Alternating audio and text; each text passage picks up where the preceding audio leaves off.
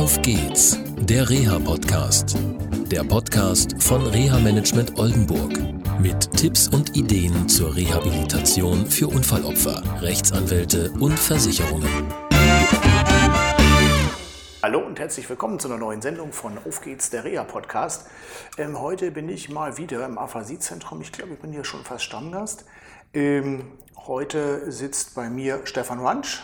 Äh, Stefan ist Geschäftsführer des äh, Aphasie-Zentrum Fechter. Das ist ein Bundeszentrum, ne? Ben- Ja, Bundeszentrum für Aphasie. Genau. Hatten wir uns früher schon mal darüber unterhalten. Vielleicht können wir noch mal eine Wiederholungssendung zu dem Thema machen. Und ähm, ja, heute geht es aber um ein anderes Thema. Es geht nicht um Aphasie, aber es geht um ein Thema, was auch mit Sprache zu tun hat und mit äh, Lebensqualität auch. Und zwar geht es um das Thema Dysphagie beziehungsweise auf äh, ja, Normaldeutsch Schluckstörung. Genau. Genau, darum geht's. Und wir haben jemanden mitgebracht. Ich darf ihn mal hochhalten. Ja, unbedingt, unbedingt. Okay, das ist Herr Peters. Herr Peters wird vielleicht nachher noch eine kleine Rolle spielen.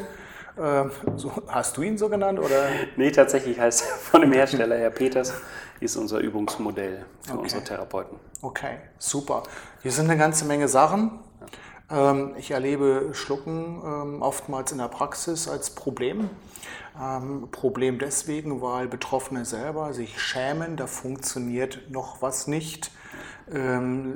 Sie verzichten auf Lebensqualität, also sprich Essen selber zu sich zu nehmen, zu schmecken und ja, was früher geschmeckt hat, Du hast vorhin im Vorgespräch äh, den berühmten Apfel genommen oder ein schönes Stück Steak oder sowas. Ähm, ja, und das wird auf einmal nicht mehr gegessen, die Leute nehmen ab.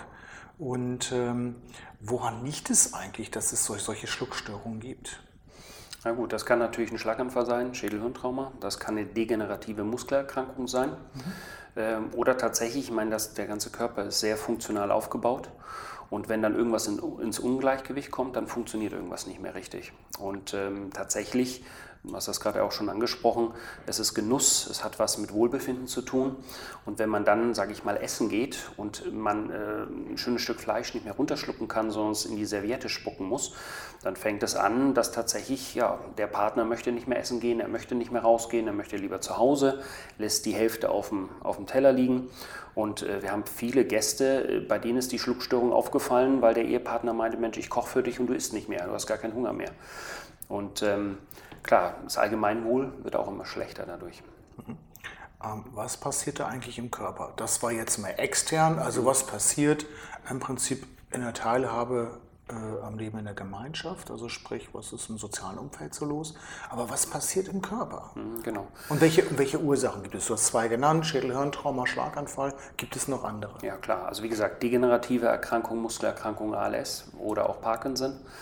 Ähm, MS, wenn ich so einen Schub habe, hat einfach die Muskulatur ein Problem. Wenn ich mir also einen großen Schluckmuskel angucke, das ist die Zunge. Die Zunge ist nicht nur dafür da, das Essen sozusagen schön einzufetten und in kleine, kleine Por- Portionchen zu packen, dass ich es gut abschlucken kann, sondern im Endeffekt muss der Zungenrücken, wenn du also in den Spiegel guckst und machst so ein schönes Ah, dann siehst du zwei Drittel Zunge und ein Drittel Zunge hinten, ist hinten im Hals. Und der ist dafür da, das Essen, ich sage das mal an dem Modell hier, das Essen sozusagen über den Kehldeckel nach hinten zur Speiseröhre zu drücken. Die Zunge kommt also von oben, das Essen kommt nach unten gerutscht und muss dann von der Zunge, in sogenannten Zungenpumpenrückstoß, so heißt das auch wirklich, muss dann das Essen nach hinten pressen. Und ist die Zunge nicht stark genug, dann habe ich das Problem, dass das Essen einfach dort liegen bleibt. Habe ich eine Sensibilitätsstörung, das heißt, ich spüre nicht richtig, wo das Essen ist. Äh, habe ich Probleme bei Fließeigenschaften, also Flüssigkeiten, es rutscht zu schnell nach unten. Und dann kann es passieren, dass, früher hat man immer gesagt, Mensch, ich kann daran ersticken, ich kann es nicht richtig abschlucken. Das ist aber prozentual eher das kleinste Problem, sondern es kann dann in die Atemwege kommen, also in die Luftröhre. Und äh, unterhalb der Stimmbänder, muss ich das so vorstellen, die Stimmbänder sind der oberste Schluss für die Luftröhre. Und alles, was da spürt der Körper nicht mehr. Er merkt, dass da was ist, was da nicht hingehört. Und das Einzige, was der Körper dann machen kann, ist im Grunde Fieber erzeugen, also Hitze, um es zu verbrennen. Und das ist, wenn ich sowieso schon geschwächt bin oder, sage ich mal, im Krankenhaus bin und eine Operation hinter mir habe, dann kann es sein, dass das mir natürlich, ich will nicht sagen, den Rest gibt, aber das ist eine super Belastung für den Körper. Okay, wird manchmal auch nicht erkannt in Krankenhäusern. Genau, Das ist eine. Erfahrung, die ich mal gemacht habe. Ja. Da hat man sich gewundert, der ist fiebrig und so weiter, der Betroffene. Und ja, bis man darauf gekommen ist, hat es eine lange Zeit gedauert. Ähm, wenn man selber betroffen ist und das vielleicht auch nicht wahrnehmen kann. Es gibt Menschen nach solchen Ereignissen, die haben eine Wahrnehmungsstörung, die haben eine Informationsverarbeitungsstörung. Ähm, aber es gibt auch Angehörige natürlich, die dabei sind. Worauf dürfen die, ach, insbesondere die Angehörigen achten? Weil, wie gesagt, ich habe das ja vorhin schon gesagt, manche sind mit Scham besetzt um diese, mit, mit diesem Thema. Da funktioniert jetzt noch was nicht. Und ich, äh, wenn ich essen gehe, was du sagtest von als Beispiel, dann muss ich das ausspucken und es ist unangenehm und so weiter. Aber worauf dürfen Angehörige achten? Also im Allgemeinen sage ich immer, die Essgewohnheiten ändern sich. Ne, Auf einmal möchte eben keine Kartoffel mehr gegessen werden, sondern es muss Kartoffelpüree sein. Ich möchte kein Fleisch mehr, sondern spezialisiere mich auf Fisch. Ich möchte auch nichts mehr hartgekochtes, nur weichgekochtes. Oder ich trinke auf einmal weniger. Man muss also bei der Dysphagie immer aufpassen. Äh, Früher hat man immer gesagt, er trinkt etwas, er hustet, er hat eine Dysphagie, er kriegt nichts mehr zu essen. Und jetzt sind wir ja so weit, dass wir sagen, okay, der eine hat ein Problem beim bei der Masse, sozusagen beim, beim, bei der Kräftigung der Muskulatur. Der andere hat ein Problem bei der Sensibilität. Und das kann ich als Angehörige auch sehen, wenn sich tatsächlich, früher hat er das gerne gegessen, das hat er gern gegessen auf einmal ändert sich das. Oder dass nach dem Essen Husten stattfindet. Er schluckt, fängt das Husten an. Das ist äh, ja in der Gesellschaft relativ nah dran. Wenn jemand hustet, dann hat er sich verschluckt. Für uns Therapeuten ist es dann eher anders. Er hustet, oh toll, Schutzreflex funktioniert noch, er kann es weghusten. Schlimm wird es dann, wenn also der Partner oder der Freund, wie auch immer, beim Essen danach die Stimme, der Stimmklang ändert sich. Das ist dann so ein belegtes, brodeliges, das Atmen ändert sich. Manchmal hört man das auch so bei älteren Herrschaften. Das ist dann so ein, so ein Röcheln schon fast. Ja. Ist immer ein Anzeichen dafür, dass etwas auf den Stimmbändern liegt, was da nicht hin darf. Und ähm, wenn sozusagen die Sensibilität im Hals noch gut funktioniert, wird kompensiert durch ein sogenanntes Räuspern. Das ist auch so ein ganz typisches Zeichen. Der Gast, der Partner, wie auch immer isst und dann immer so ein versucht also das, was da nicht hingehört, wegzubekommen. Ich unterdrücke das schon die ganze Ja. Zeit aufgrund des ist Vorgesprächs. wenn man das macht. ja. Aber es ist lernbar. Ja. Also Essgewohnheiten und tatsächlich, wenn sich irgendwas von der Stimme ändert oder wenn irgendwas dazukommt. Okay, gut. Jetzt wissen wir, worauf muss man achten. Ähm, du hast hier so ein Endoskop mitgebracht. Ja. Da ist Herr Peters auch ganz wichtig. Auf jeden Fall. Das heißt, mit dem Endoskop untersuchst du das Ganze. Du hast, ja, bist Schlucktherapeut. Ja. Hoffe ich, habe ich jetzt hoffentlich richtig gesagt. Jawohl. Ist richtig? Richtig. Dann hast also praktisch die Lizenz zum Nachgucken. Und ähm, wie lange dauert so eine Untersuchung? Ja, ich würde so sagen, wir versuchen das immer kurz zu halten, 15 bis maximal 20 Minuten. Ähm, es ist ein unangenehmer Moment, mit der Fieberendoskopie oder der Videoendoskopie sozusagen in den Körper zu kommen. Äh, dann die, die eigentliche Untersuchung, das ist dann normales Essen. Das ist also tatsächlich so, dass wir durch die Nase das äh, Fieberendoskop einführen. Das hat einfach den Können wir ja Grund. mal zeigen. Also Genau. ich, ich nehme jetzt mal den Herrn Peters, hoffentlich Ja. jetzt richtig. Und nehme ich ihn richtig?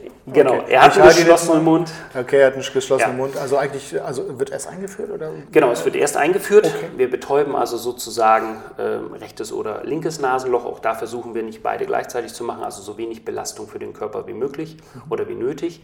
Ähm, wir müssen durch die Nase gehen, weil ich eine gute Draufsicht von oben brauche und es geht ja ums Essen. Würde ich durch den Mund gehen, würde mir die Optik kaputt beißen oder hätte einen Würgereiz. Es macht also keinen Sinn. Ja. Ist nicht vergleichbar mit einer normalen Kehlkopfspiegelung. Wenn ich beim HNO sitze und der mit dem Spiegel reinguckt, muss ich einmal ein schönes, großes, lautes A, dann Ja. guckt er rein, da geht Ja. es nur um die Struktur. Wir wollen ja sozusagen die Funktionalität testen. Also beachten und beobachten. Exakt, genau. Mhm, Das heißt also, ich in dem Fall bei Herrn Peters würde ich jetzt das linke Nasenloch, weil ich jetzt hier sitze, sonst ist Ich drehe mal so ein bisschen mit einem. Dankeschön. Ja, würde dann also sozusagen durch die Nase also ich habe mich gewehrt, ne, dass ich, ich wollte nicht endoskopiert werden. Ich hatte es Ihnen vorgeschlagen. Ja. So, und habe jetzt die Möglichkeit, von oben auf den Kehlkopf drauf zu gucken. Wir haben im oberen Bereich, vielleicht hat man das schon mal mitbekommen oder schon mal tatsächlich erlebt, wenn jemand isst und dann auf einmal das Essen durch die Nase kommt. Das Ja. heißt, der obere Bereich der Nase interessiert uns auch. Ja.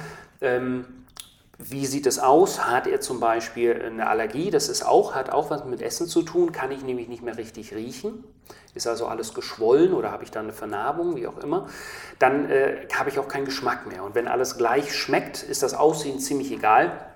Die Lust fürs Essen geht weg. Wir nennen das sozusagen die präorale Phase. Bevor wir überhaupt über das Essen nachdenken, und das hat auch mit Dysphagie zu tun, mhm. muss ich überhaupt Lust aufs Essen haben. Okay. So, dann gucken wir also durch die Nase, schauen uns hinten den Verschluss an, funktioniert das alles gut und gucken dann von oben auf den Kehlkopf. Das ist der rote Teil hier Exakt, und ich genau. nur den kleinen Finger da. Genau. genau. Das ist also ein großes Modell. Das ist die Originalgröße. Mhm. Wir haben also im vorderen Teil die Luftröhre und im hinteren Teil haben wir dann den Magen oben, den oberen Sphinkter und dann geht es in die Magengegend. Das und ist Originalgröße. Das ist Originalgröße, mhm. exakt, genau. Okay. So, und während ich dann also sozusagen hier in der Nase bin, gibt der Therapeut Essen ja. in verschiedenen Konsistenzen. Mhm. Man spricht. Also können wir für den äh, Normaldeutsch Konsistenzen heißen. Also für, ja. für, für, verschiedene Flüssigkeitsgrade von ähm, ganz flüssig bis Überhaupt nicht flüssig. Exakt, genau. Okay. Und von hart zu weich. Mhm. Wir unterscheiden also auch flüssig, also trinken, mhm. zu essen mhm. und haben da die Möglichkeit zu sagen honigartig, nektarartig oder normal mhm. oder gar nicht. Es gibt okay. also auch Gäste, die gar nicht trinken dürfen, aber alles essen dürfen. Mhm. Oder die alles trinken dürfen, aber im Essen gibt es Probleme. Und okay. das kann man eben diagnostisch dann wunderschön sich anschauen. Ja. Gleichzeitig habe ich die Möglichkeit, wenn ich tatsächlich mit einer Videoendoskopie arbeite, habe ich auch noch Material, was abgespeichert wird, was man danach noch sichten kann und ich kann Kompensationsstrategien, das heißt also, Manchmal reicht es schon, dass ich den Kopf anders halte ja. und schon kann ich besser schlucken. Okay. Als Beispiel, wenn du jetzt mal Herrn Peters nach vorne kippst, oh, nach vorne genau, dann sieht man hier schon, na, das Ganze hängt hier, mhm. der Weg wird kürzer. Ja. Wenn ich jetzt also ein Problem mit der Zunge habe mhm. und ich einen sogenannten Chin-Tuck, so heißt das bei uns, also Kinn auf die Brust und dann schlucke, dann habe ich sofort den Moment, dass ich weniger Weg vollbringen muss und die Zunge weniger Kraft aufwenden muss. Landläufig ist es so, nicht lang schnacken, Kopf in Nacken. Die meisten Leute nehmen den Kopf nach hinten. Und dann sieht man, dass hier der Weg sich verkürzt. Und wenn man spricht und das alleine macht und nach oben, merkt man schon, das passt nicht so gut. Hingegen, wenn ich nach unten gehe, ändert sich die Stimme auch, aber tatsächlich der Weg verkürzt sich. Okay, und dann und hast du mir noch vorhin gesagt, es geht nicht nur oben runter, sondern nach links, rechts geht es auch noch. Exakt, genau. Okay, und das hat womit zu tun? Wenn ich also, nehmen wir ein Beispiel, einen Schlaganfall habe und eine Hemiparese habe, also eine Seitenlähmung, dann setzt sich das in der Muskulatur innen zum Beispiel auch fort. Und dann kann es sein, dass ich, wenn ich schlucke, ganz viele Essensreste im Hals habe auf der rechten Seite. Und wenn ich dann den Kopf nach links nehme, oder nach rechts, je nachdem, kommt eben darauf an, muss man ja. ausprobieren, dann wird diese Seite ein bisschen schmaler und das Essen kann dort nicht liegen bleiben. Okay. Und so kompensiert man dann sozusagen ein Fehlverhalten beim Schlucken. Herr Peters, du hast zugenommen, bist schwer. okay, das war Herr Peters. Ja. So vorsichtig ablegen. Gut. Das heißt, ähm, ja, 15 Minuten, 20 Minuten, mhm. im Prinzip mit zwei Therapeuten. Du endoskopierst, Exakt. guckst genau nach, ist glaube ich sogar mit Videoaufnahmen, mhm. kannst also danach noch gucken, hast du vorhin gesagt, aber genau. ähm, ich habe mir so zwei, drei Sachen mal angeguckt, das ist mega spannend. Ja. Ähm, und ähm, ja, eine gibt praktisch die Kost. Mhm. Okay, genau. gut. Jetzt stell dir fest, es gibt eine Schluckstörung und ich habe von, von dir gelernt, es gibt also auch Klassifizierung, es gibt also leichte, mittel und schwere, sage ich jetzt mal mhm. für einfach. Wir wollen ja auch genau. im Einfachen äh, das also so einfach wie möglich auch darstellen. Was ist dann die Konsequenz? Was kann man machen? Ist die da, die Schluckstörung und hm, Pech gehabt oder kann man therapeutisch wirklich was machen? Ich meine, du bist Schlucktherapeut, also wird es was Therapeutisches geben. Also gehe ich mal von aus. Und okay, aber was wird da konkret gemacht? Hier im Aphasiezentrum. Genau. Also für uns ist es erstmal, ich muss natürlich schauen, für was hat er eine Schluckstörung. Ja. Das heißt, die einfachste Kompensation ist, anderes Essen zu bestellen, anderes mhm. Essen zu machen. Mhm. Wenn ich dann die Kost gefunden habe, das Schöne ist nämlich, Schlucken lerne ich durch Schlucken. Ja. Wenn ich also schon die Möglichkeit habe, eine Konsistenz runterzubekommen. Je öfter ich diese, äh, diese, diese, diese, diese Schluckmanöver dann durchführe, umso stärker wird meine Muskulatur. Es ist aber schon so, dass die Eigenverantwortung beim Patienten liegt. Die Therapeuten sind Hilfesteller, aber wir sprechen von 80 Übungen am Tag, die so ein Schluckpatient vollführen muss. Ohne das funktioniert es nicht.